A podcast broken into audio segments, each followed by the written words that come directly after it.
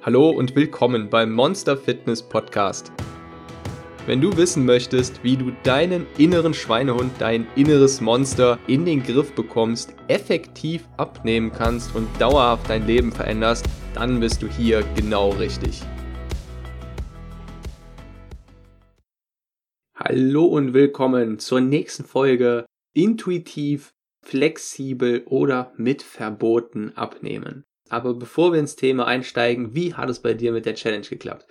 Letzte Folge hatten wir über unser Stresshormon geredet, Cortisol.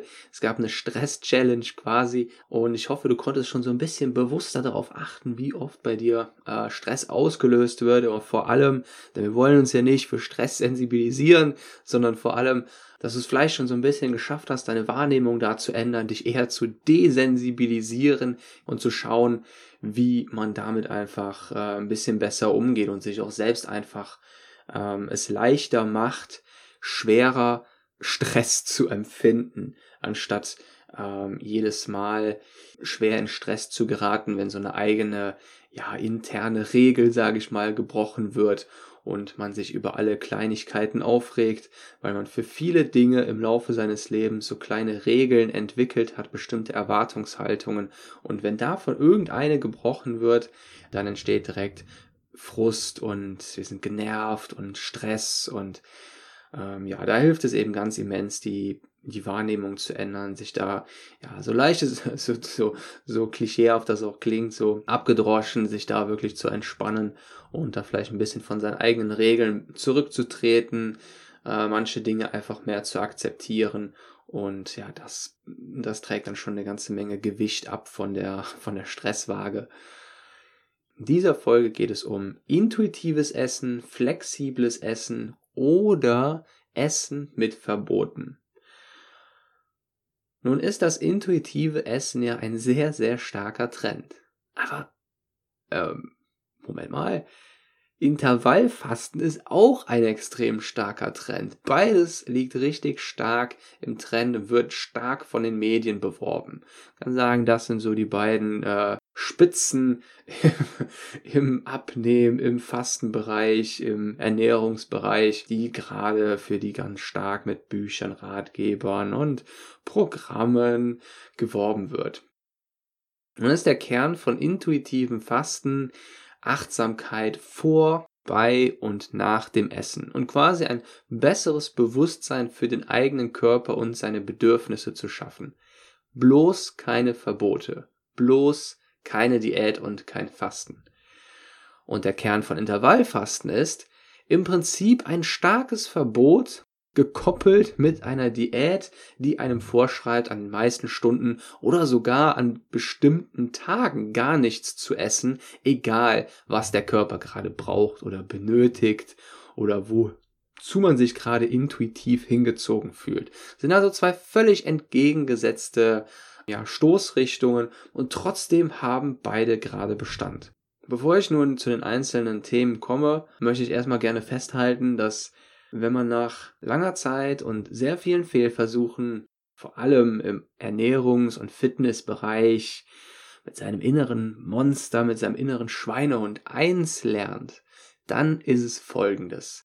Wenn es sich zu schön anhört, dann ist es das in der Regel auch. Ich persönlich beschäftige mich inzwischen jetzt mein halbes Leben lang und zumindest die Hälfte davon wissenschaftlich und professionell damit und habe bisher noch nicht eine einzige Person erlebt, die ohne etwas Anstrengung, ohne eine Ernährungsumstellung und ohne Verzicht abgenommen und ihr Gewicht gehalten hat. Gleichzeitig gibt es aber einen Index mit über Zehntausenden Büchern und Ratgeber allein in den letzten zehn Jahren, die alle versprechen, ohne Verzichten und ohne Anstrengung abzunehmen, ohne Sport, ohne Diät, ohne dieses ganze ekelhafte Zeug. Und ich habe Abnehmgurus kennengelernt, die selbst schwer übergewichtig sind, aber groß davon erzählen, wie einfach es doch ist, abzunehmen und dass man eigentlich gar nicht verzichten muss. Warum sage ich das jetzt gerade? Ich sage das, weil ich glaube, dass es einfach sehr, sehr wichtig ist, diese ganzen Dinge, die halt so in der Praxis passieren, in der Realität, ähm, so ein bisschen im Hinterkopf zu behalten, wenn immer wieder die alten Versprechen im neuen Gewand auftauchen und wenn man eben Dinge hört, die sich einfach zu schön anhören und es macht einem ja das Ganze einfach unheimlich einfacher, neue Dinge zu bewerten, wenn man das so ein bisschen diese ganze Werbung und Werbungs- und Marketingmaschinerie im Kopf behält, wie die eigentlich funktioniert. Nun möchte ich gerne erstmal über das intuitive Essen reden.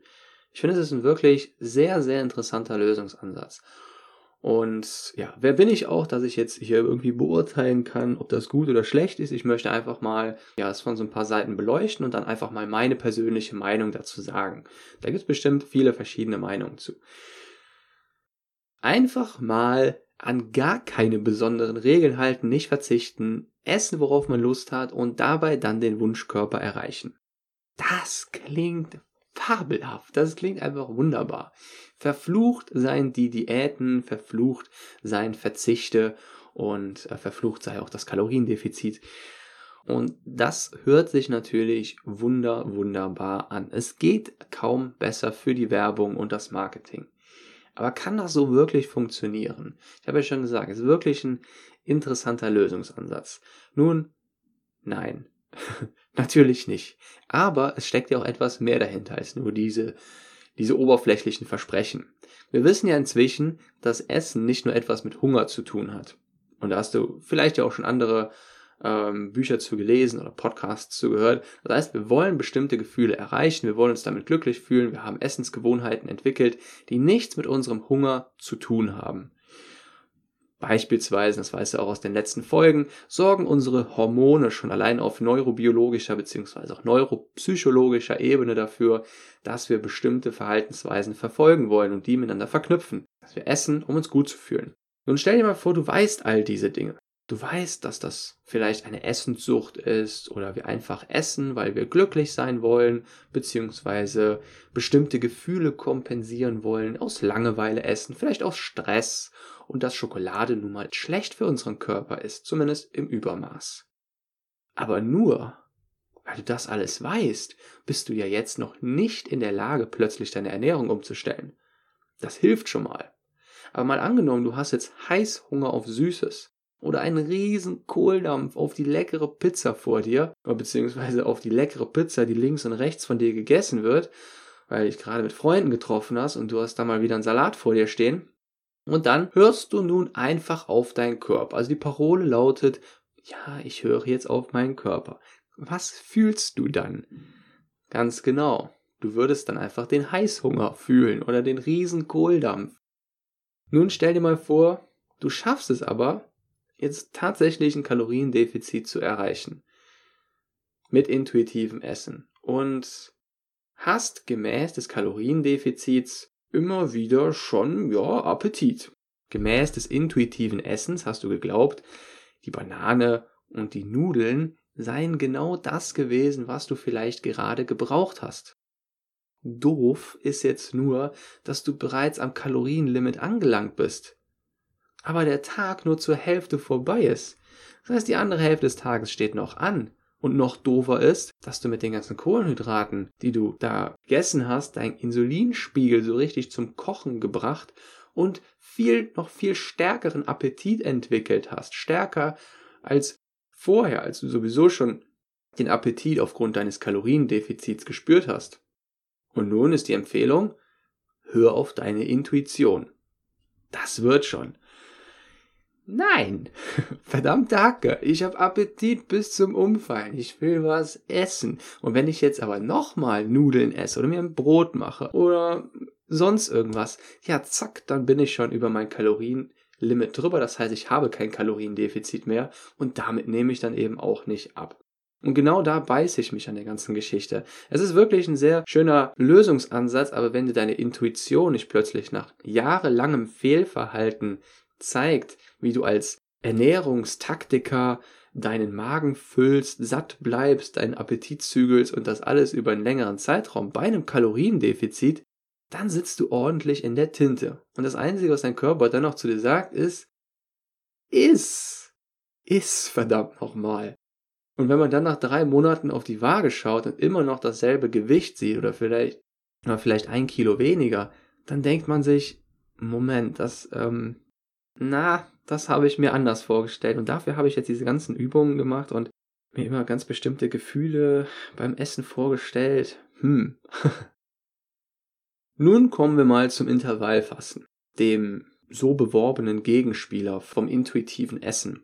Das Intervallfasten sieht vor, dass man nur an bestimmten Stunden äh, des Tages essen soll, beziehungsweise manche Formen des Intervallfastens sehen auch vor, dass man ganze Tage nicht fastet und dann nur an verschiedenen Tagen in der Woche etwas essen darf. Ich möchte mich jetzt mal auf die Art des Intervallfastens konzentrieren, die vorsieht, dass man einem Viertel des Tages etwas essen darf und an den restlichen drei Viertel des Tages fasten soll.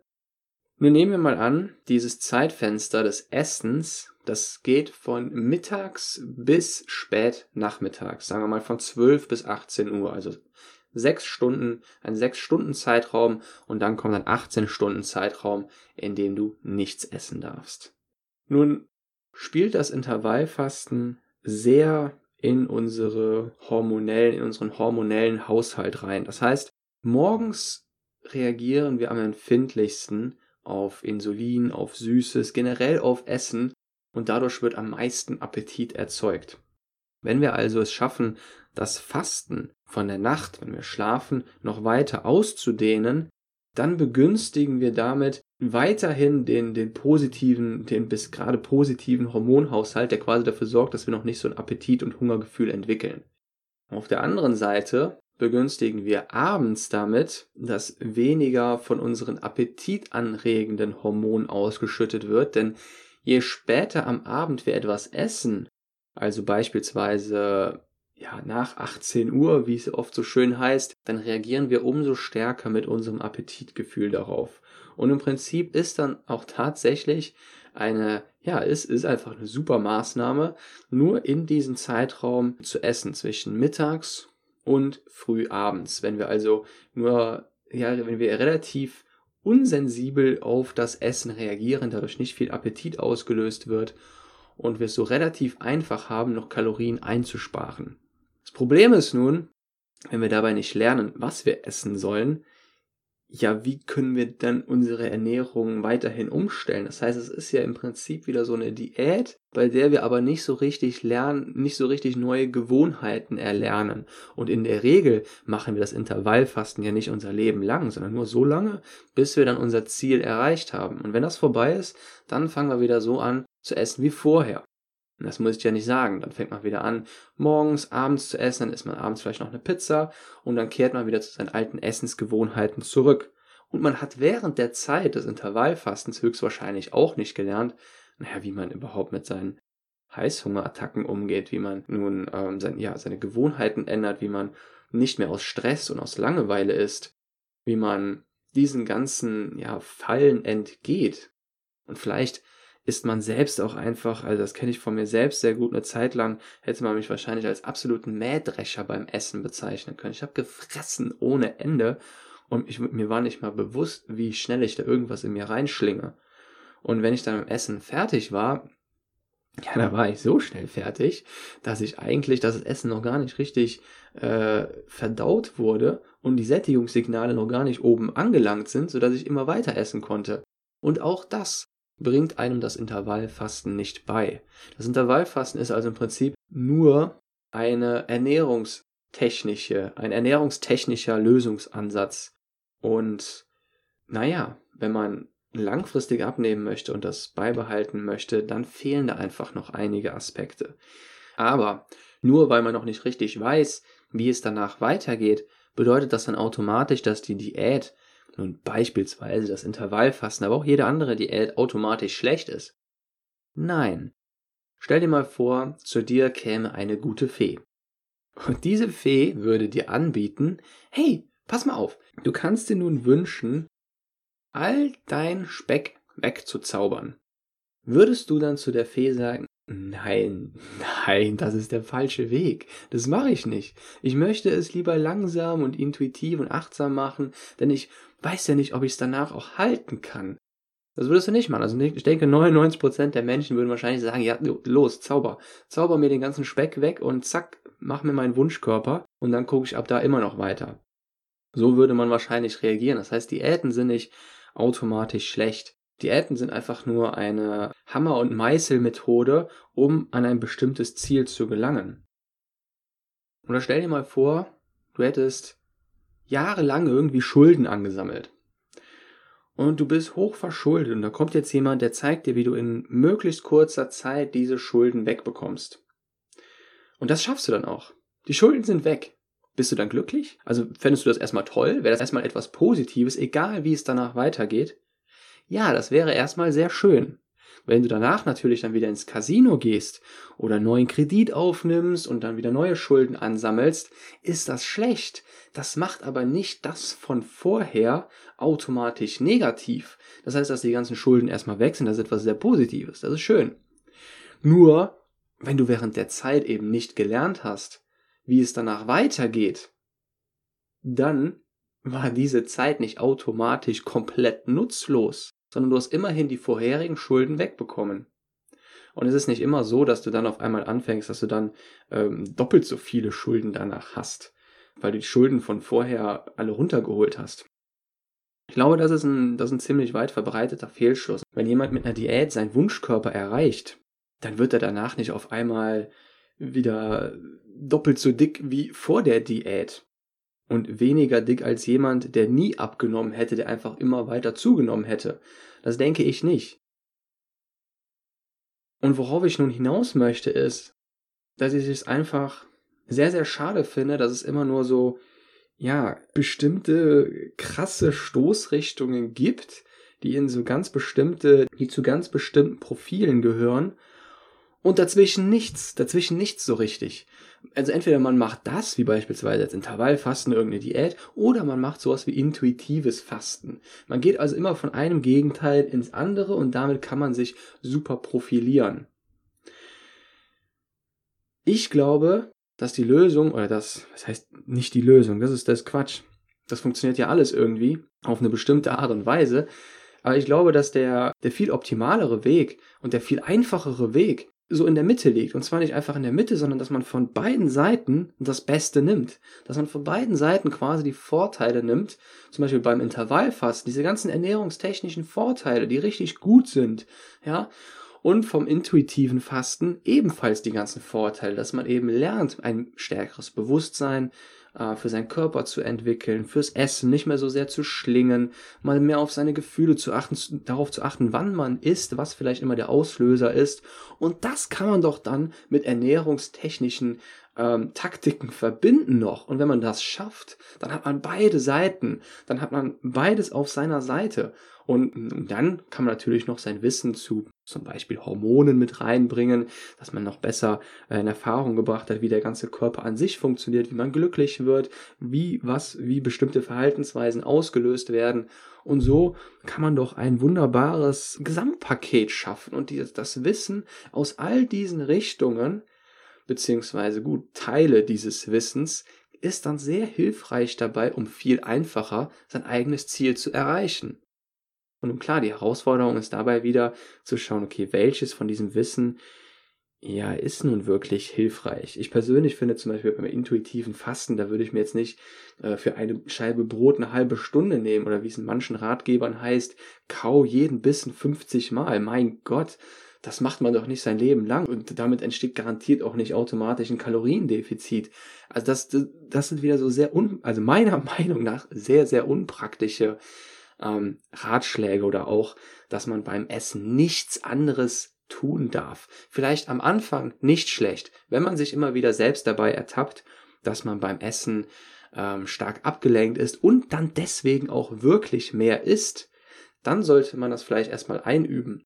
Aber auch das, das dann lebenslang zu machen, nie wieder etwas anderes beim Essen zu machen und sich vollkommen aufs Essen zu konzentrieren, das lange auszudehnen, halte ich auch nicht für allzu praktisch. Also ich persönlich esse zum Beispiel relativ, mache zum Beispiel relativ oft noch etwas anderes beim Essen. Ich höre mir irgendetwas an, gucke mir ein Video an und so weiter.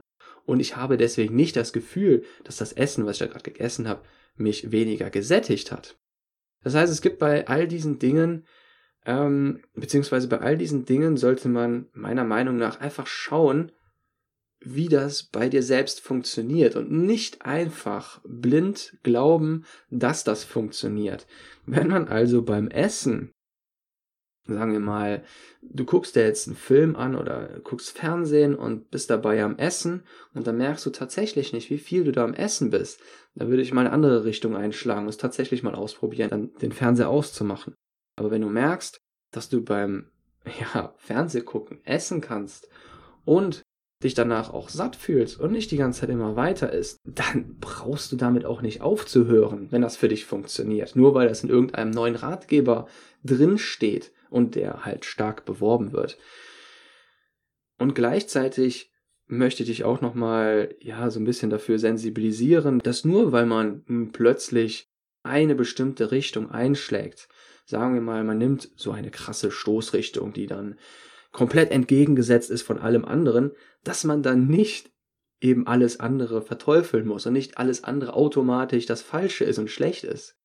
Ich glaube, das Klügste, was man da machen kann, ist, sich eben die schönsten Vorteile und das, das hilfreichste Wissen, was auch in der Praxis funktioniert, von diesen ganzen einzelnen Disziplinen, wenn man es jetzt mal so nennen möchte, rauspickt und die für sich selbst smart verbindet und damit dann schaut, wie man damit an sein persönliches Ziel kommen kann. Das finde ich persönlich viel, ja, viel klüger als ja, immer wieder eine ganz neue Richtung einzuschlagen, dann die Richtung, die man gerade eingeschlagen hatte, zu verteufeln. Die neue Richtung ist dann das Tollste und so weiter. Als würde man sich immer wieder so ein bisschen einer neuen Sekte anschließen, einem neuen Kult. Und ich denke, das sollte man einfach alles, das sollte man dabei so ein bisschen im Hinterkopf behalten, um sich selbst ja nicht von hilfreichen Dingen auszuschließen und einfacher vorwärts zu kommen. Und in dem Sinne wünsche ich dir eine wunderbare nächste Woche. Die Challenge für nächste Woche ist, da ist jetzt schon wieder, naja, seit Jahresbeginn sind schon, ist schon wieder einige Zeit vergangen und die Chance, dass wir unser Ziel aus den Augen verloren haben, ist relativ groß.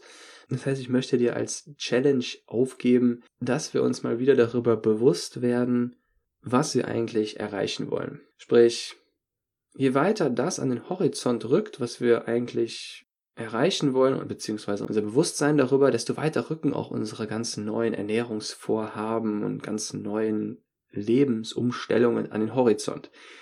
Das heißt, die Challenge lautet ganz konkret, verwende nächste Woche an drei verschiedenen Tagen einmal fünf Minuten dafür, Mehr brauchst du gar nicht, um dir dein Ziel nochmal aufzuschreiben und vor allem aufzuschreiben, warum du das genau machst. Wie möchtest du dich fühlen? Was würde sich alles verbessern? Nimm dir diese fünf Minuten nochmal, um einfach wieder dein Ziel wie mit dem Lasso heranzuziehen. Und nun wünsche ich dir eine ganz wunderbare Woche. Wir hören uns nächsten Sonntag wieder ab nächsten Sonntag. Bis dann.